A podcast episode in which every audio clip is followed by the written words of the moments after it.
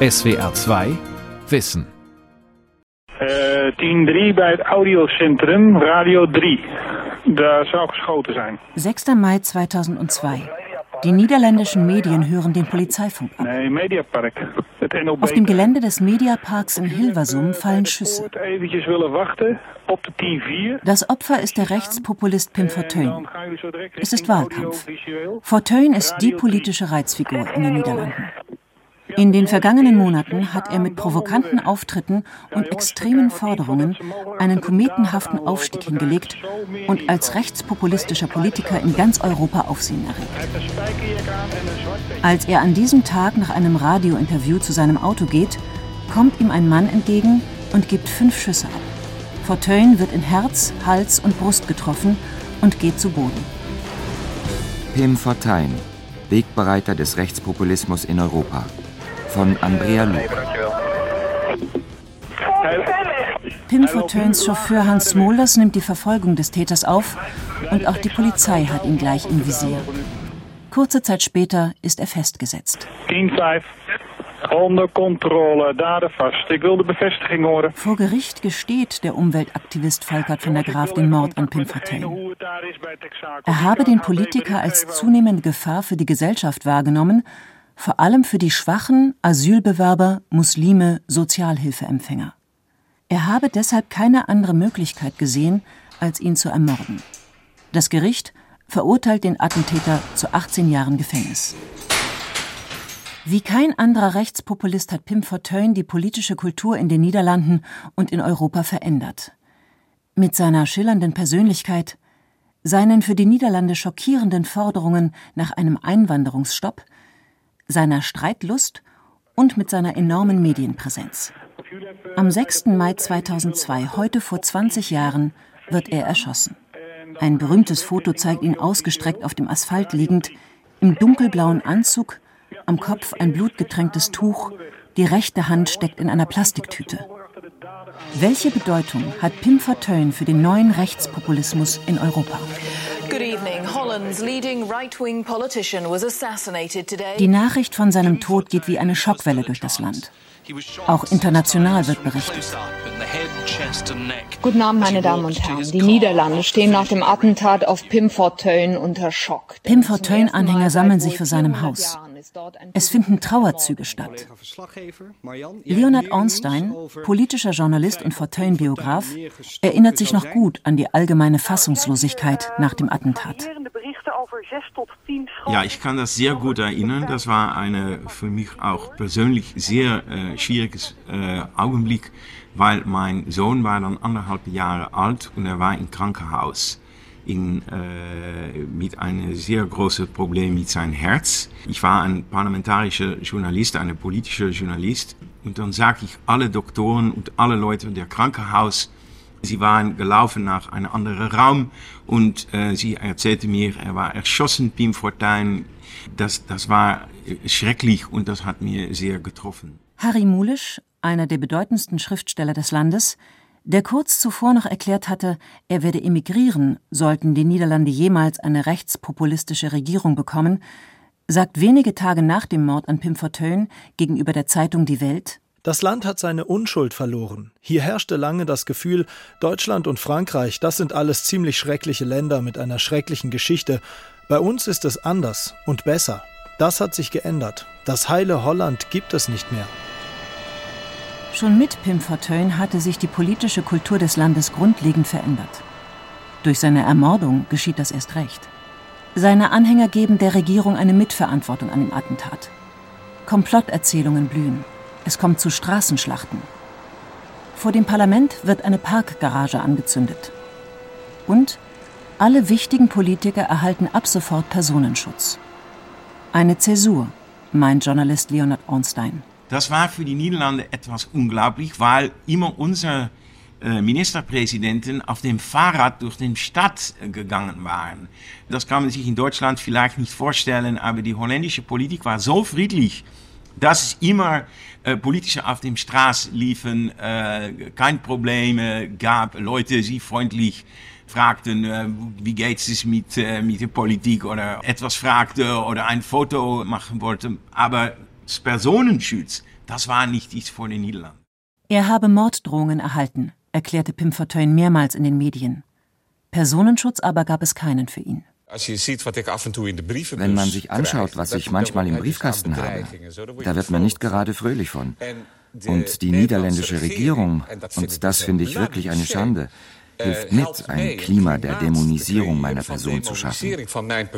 Fortuyn sieht sich beständig und zu Unrecht von seinen Gegnern in eine rechtsradikale, rassistische Ecke gedrängt. Tatsächlich klingen seine Forderungen nach einem Stopp muslimischer Einwanderung gerade in den Niederlanden besonders radikal, einem Land, das sich zu dem Zeitpunkt als offen und multikulturell versteht. Andererseits vertritt Fortuyn im Gegensatz zu anderen rechten Politikern keine traditionellen Familienwerte.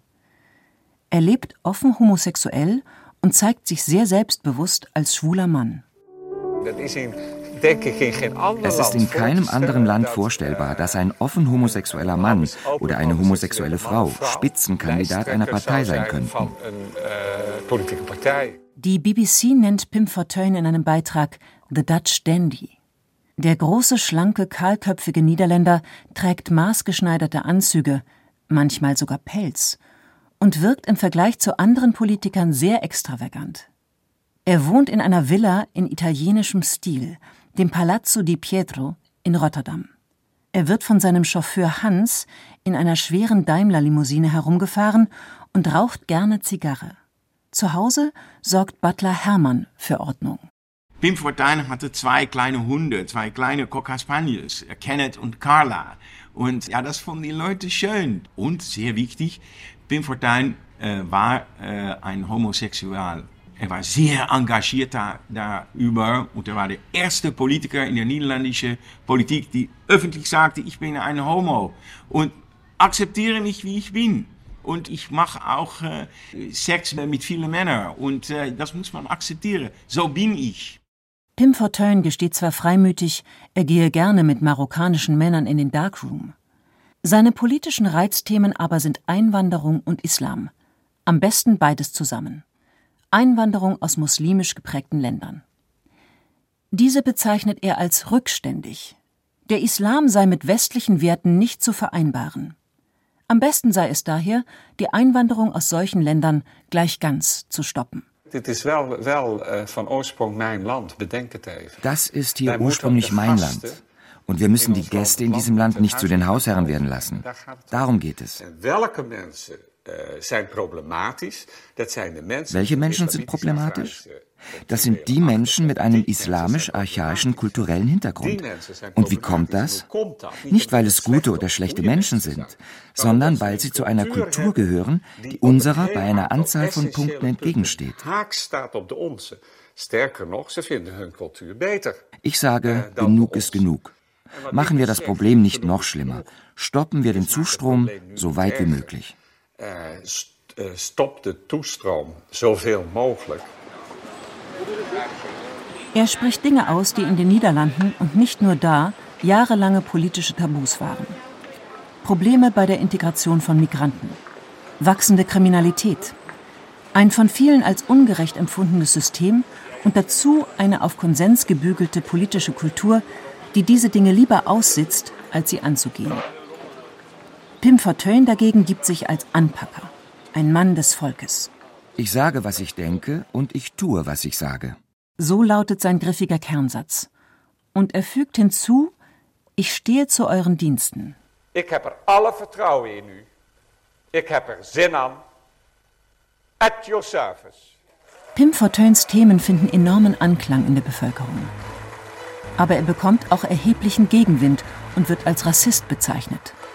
Das macht ihn ebenso wütend wie Vergleiche mit anderen Rechtspopulisten in Europa, dem Franzosen Jean-Marie Le Pen etwa oder dem Österreicher Jörg Haider. Mit Nazis will Pim Fortuyn nicht in Verbindung gebracht werden. Antisemitisch äußert er sich nie. Für andere europäische Rechtspopulisten dient sein Auftreten trotzdem als Vorbild. Sie sehen, wie erfolgreich er ist und sind begeistert. Die Politikwissenschaftlerin Leonie de Jonge von der Universität Groningen meint, mit Pim Fortuyn betritt ein neuer Politikertypus die öffentliche Bühne. Natürlich, op dat moment, dat was echt Er war jemand, der in dem Moment komplett anders war, der vollkommen anders Politik machte als andere Kandidaten. Sobald er im Fernsehen auftrat, gingen die Zuschauerzahlen hoch. Jeder klebte an seinen Lippen, er war ein Medienphänomen.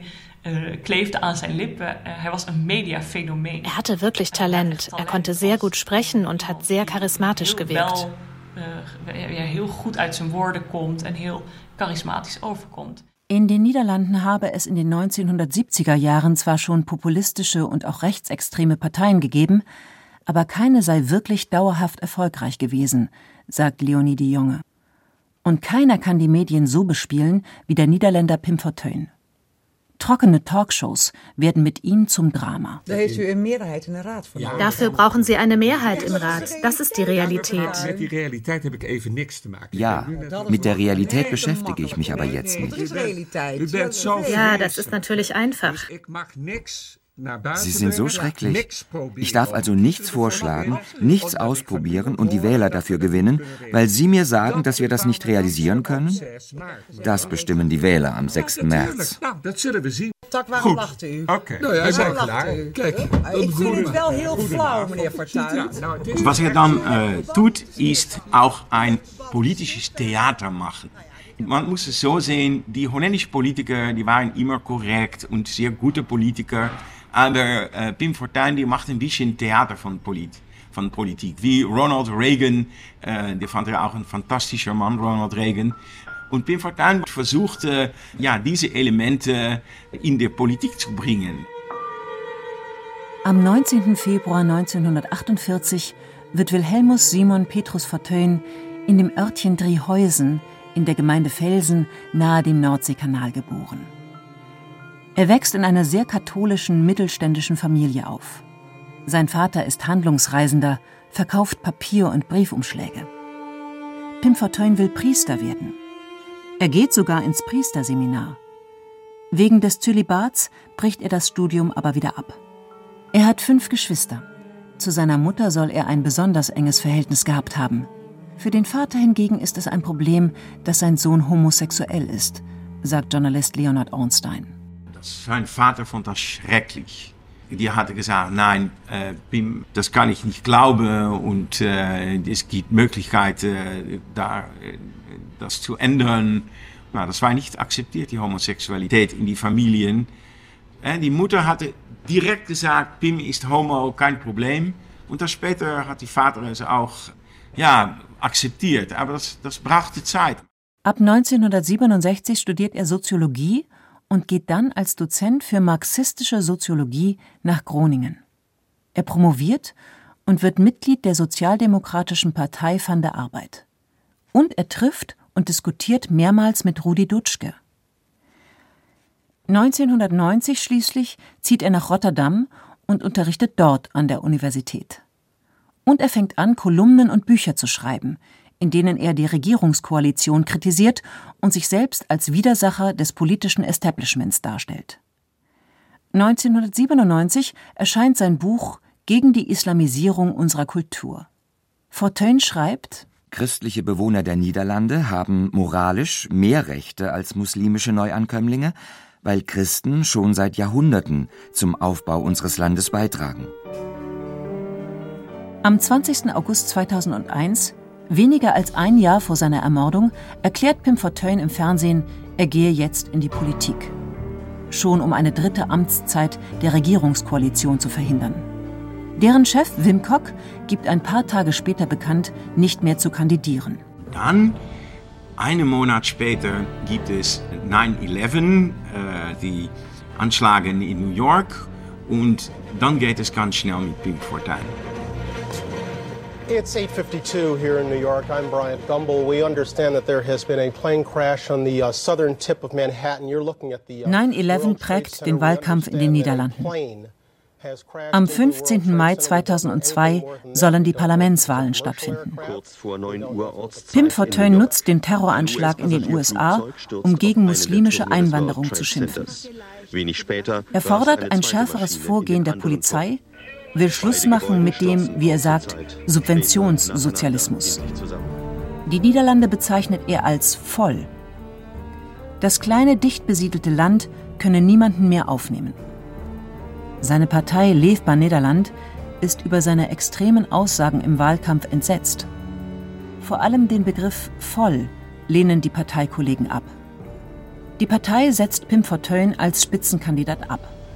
Also gründet er kurzerhand seine eigene Partei, die Liste Pim Fortuyn, und tritt mit ihr zur Wahl an. Etliche Wähler folgen ihm. In den Meinungsumfragen gehen seine Werte steil nach oben. Im April 2002, einen Monat vor der Wahl, präsentiert er sein letztes Buch. Es heißt Die Trümmer von acht Jahren Lila. Die Farbe Lila steht für die Regierungskoalition. Bei der Buchpräsentation wird er mit Torten beworfen. Drohbriefe und Morddrohungen nehmen zu. Pim Fortuyn sagt selbst, er mache sich Sorgen um seine Sicherheit. Seinen scharfen politischen Ton schwächt er trotzdem nicht ab. Die Politikwissenschaftlerin Leonie de Jonge meint, Pim Fortuyns Ermordung habe seine Popularität am Ende womöglich noch gesteigert. Mit seinem Stil aber habe er unabhängig von seinem Tod die niederländische Politik entscheidend verändert. Wenn er nicht ermordet worden wäre, hätte er dann auch so viele Sitze gewonnen? Ich glaube, der Unterschied wäre vielleicht gar nicht so groß ausgefallen. Wenn die Zahnpasta einmal aus der Tube raus ist, dann bekommt man sie schwer wieder rein. Fortuyn hat dat geluid gewoon. Fortuyn hat bestimmte Themen, eine Art, die Dinge anzusprechen, in die Debatte gebracht. Und ich wüsste nicht, wie das wieder verschwinden sollte. Insofern denke ich, dass er eine äußerst wichtige Figur war für alles, was danach kam. Pim Fortuyns Einfluss auf andere rechtspopulistische Parteien in Europa sollte man nicht unterschätzen. Ähm, dass er er hatte natürlich bestimmte Charakteristika, also seine Medienpräsenz, sein Charisma, aber auch die Anti-Islam-Rhetorik, die er ins Spiel brachte. Das war sicher auch Inspiration für ähnliche Parteien in anderen Ländern. Ich denke, es ist wichtig, das in einem größeren Zusammenhang zu sehen.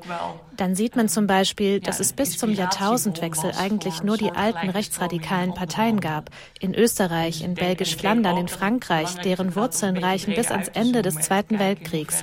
Die haben also noch eine Nazi-Vergangenheit.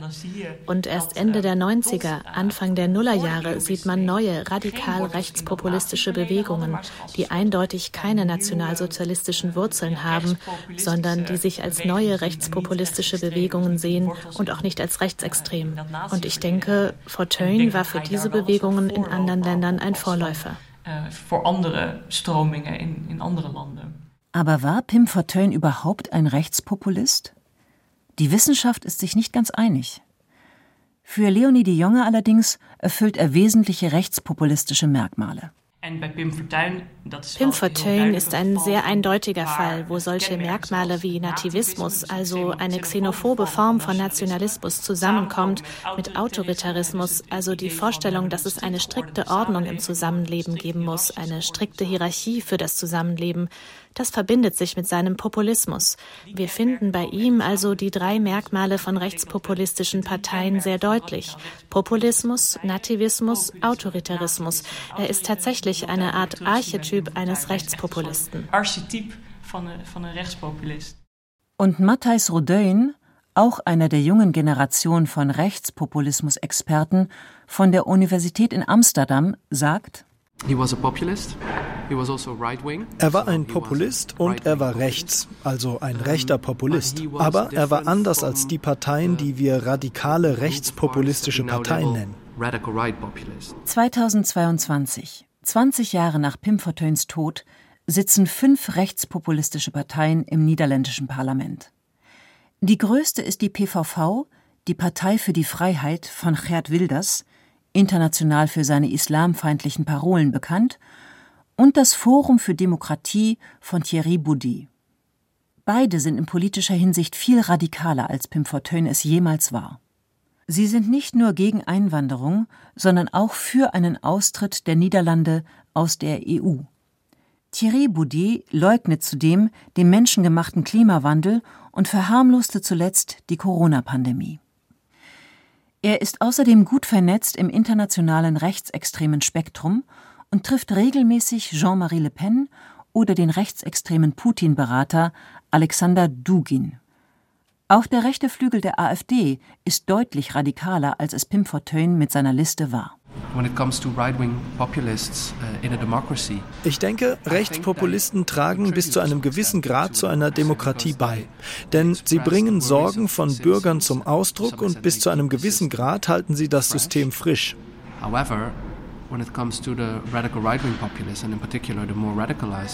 Aber wenn es um radikale Rechtspopulisten geht, dann muss man sagen, dass einige ihrer Kernideen mit unseren Prinzipien einer Demokratie nicht vereinbar sind.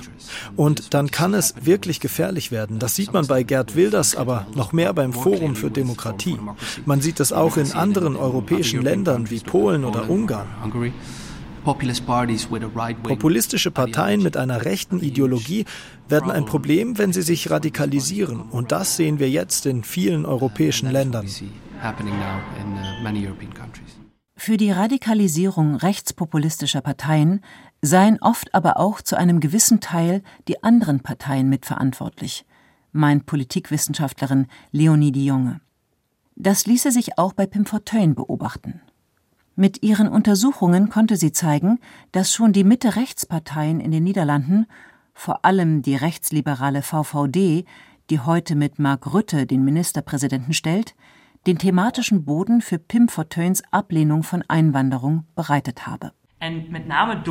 Vor allem, indem Themen wie Migration diskutiert wurden und diese Themen nicht mehr als Tabu behandelt wurden und vor allem, indem man sie als kulturelle Themen behandelt hat und nicht mehr als ökonomisches Thema wie davor. Mit Fortuyn kommt das Phänomen des bösen Bürgers auf. Oft wird es so dargestellt, als seien diese unzufriedenen, wütenden Bürger schon da gewesen, und es habe lediglich an einer Person mit Charisma gefehlt, die ihnen eine Stimme verlieh. Doch das stimme so nicht, sagen Leonie de Jonge und Matthijs Rodeun. Menschen, die sowieso also unzufrieden waren, haben vielleicht eher für ihn gestimmt. Aber was gleichzeitig passiert ist, war, dass er Unzufriedenheit mit der bestehenden Politik erst geschaffen hat. Wenn man sich zum Beispiel die Umfragen kurz vor dem Erfolg von Pim Fortuyn anschaut, da waren die Menschen noch sehr zufrieden mit der Politik. Das Vertrauen in die Politik war groß. Aber nach seinem Aufstieg und währenddessen hat die Zustimmung abgenommen. Also er hat die Unzufriedenheit angeheizt. Er hat die Leute unzufriedener gemacht mit der politischen Situation, als sie waren. Das liegt wahrscheinlich daran, dass Leute ihn als Politiker attraktiv fanden, weil er kritisch gegenüber dem Islam und gegenüber Einwanderung war. Und sie stimmten dann auch immer mehr seinen anderen politischen Standpunkten zu. Er hat die Unzufriedenheit nicht nur repräsentiert, er hat sie auch geschaffen discontent as well. He did not just represent it. Das Muster, nach dem populistische Parteien Erfolg haben, basiere auf dem Prinzip Angebot und Nachfrage, sagt Leonie de Junge. Wenn es einen fruchtbaren Boden für bestimmte Aussagen gibt, zum Beispiel Ausländer integrieren sich nicht oder muslimische Ausländer integrieren sich nicht, dann können rechtspopulistische Parteien punkten, indem sie ein Angebot machen und zum Beispiel sagen, wenn wir an die Macht kommen, begrenzen wir die Zuwanderung. Am besten funktioniere so ein politisches Programm mit einem charismatischen Anführer wie Pim Fortuyn. Eigentlich muss man sagen, der fruchtbare Boden ist immer da. Aber das politische Angebot kann darauf Einfluss nehmen, indem es Fragen kreiert, die es vorher nicht wirklich gab. Bei Wählerbefragungen sieht man deutlich, dass es nicht so war, dass rund um die Jahrtausendwende die Niederländer auf einmal alle wütend waren oder gegen Migration waren. Das war überhaupt nicht so. Da hatte sich sehr wenig geändert. Es gab aber schon politische Unzufriedenheit, vor allem darüber, dass es praktisch egal war, ob man rechts oder links gewählt hatte, weil am Ende doch alle miteinander koalierten. Und das hat den Raum geschaffen für andere politische Player. Populisten sind sehr gut darin, Krisen zu kreieren, indem sie sagen, es gibt jetzt eine große Krise, ausgelöst durch Einwanderung, dann denken die Wähler, oh, vielleicht ist das wirklich so, vielleicht muss ich darauf reagieren. Rechtspopulisten sind in Europa deutlich stärker geworden. In den letzten 30 Jahren hat sich die Zahl ihrer Wähler verdreifacht, von 5 auf durchschnittlich 15 Prozent. Zudem sind die rechtspopulistischen Parteien radikaler geworden. Deutlich radikaler als damals Pim Fortuyn, erklärt Matthijs Rodeun. Also die Stimmen für diese Parteien haben sich verdreifacht, ihr Diskurs hat sich radikalisiert, sie sind zunehmend an Regierungskoalitionen beteiligt, also haben sie viel mehr Einfluss. Und das führt auch zu sehr großen Herausforderungen für unsere liberalen Demokratien. Denn vieles, was sie fordern, ist nicht kompatibel, wenn es etwa um Minderheitenrechte geht. Das ist beunruhigend. Hinzu komme, dass die anderen demokratischen Parteien nicht so recht wüssten, wie sie mit radikalen rechtspopulistischen Parteien umgehen sollten. Das sei schon bei Pim Forteuns Aufstieg so gewesen und es gelte heute immer noch. Wo grenzt man sich ab? Wo geht man in Diskussion? Tatsächlich würden etablierte Parteien in dieser politischen Auseinandersetzung zum Teil Ideen und Haltungen der Rechtspopulisten übernehmen. Uh, das hat man in Österreich gesehen mit Kurz, in den Niederlanden mit unserem Premier Rutte. Vor allem, wenn es um Punkte geht wie Identität, aber auch europäische Einheit, Islam, Immigration, dann kommen die etablierten rechten konservativen Parteien dem sehr nahe, was rechtspopulistische Parteien sagen. Und wenn wir zurückschauen auf Pim Fortuyn, dann denke ich, dass das, was etablierte rechte Parteien heute sagen über Identität und Immigration, dem, was Fortuyn gesagt hat, sehr ähnlich ist. Ich denke, das ist eine der wichtigsten Entwicklungen. Und das, sagt Matthijs Rodin, sei auch das Erbe Pim Fortuyns. Er habe den rechtspopulistischen Diskurs normalisiert. Zu seinem Todestag am 6. Mai läuft im niederländischen TV eine Serie über den umstrittenen Politiker mit Starbesetzung. Zeitungen und Zeitschriften bringen Sonderbeilagen. Auch in anderen europäischen Ländern, meint Leonie de Jonge, würde man seiner gedenken. Nee, ich denke, dass er noch stets uh, heel veel. Uh, ich denke, dass er vor allem in der Szene noch sehr große Bedeutung hat. Äh, er wird von seinen Anhängern noch sehr oft genannt und für seine Anhängerschaft ist er eine Art Märtyrer geworden. Radikal rechtse Achterbahn, denke ich. Pim Fortuyn hat einen neuen Stil in den europäischen Rechtspopulismus gebracht und mit seiner massiven Kritik am Islam ein neues, in Europa offenbar sehr populäres Thema zum Politikum gemacht.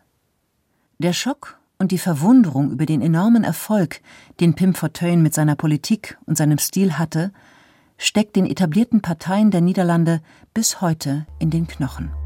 SWR 2 Wissen. Pim Fortuyn, Wegbereiter des Rechtspopulismus in Europa. Von Andrea Luke. Sprecherin Tiatke Bialowons. Redaktion Lukas Meyer-Blankenburg. Regie Günther Maurer.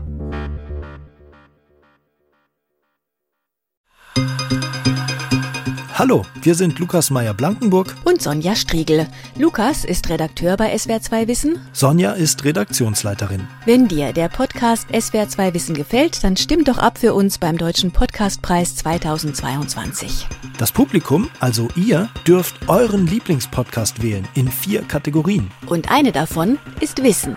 Auf der Internetseite deutscher-podcastpreis.de slash audience-award slash Wissen findet ihr uns unter dem Buchstaben S. Oder Lukas anders gesagt, auf der Internetseite deutscher-podcastpreis.de ein bisschen runterscrollen, beim Publikumsvoting auf Wissen klicken und dort unter S wie SWR2 Wissen für uns abstimmen. Stimmt ab für uns bis 8. Mai. Euer Team von SWR2 Wissen. SWR 2 Wissen. Manuskripte und weiterführende Informationen zu unserem Podcast und den einzelnen Folgen gibt es unter swr2wissen.de.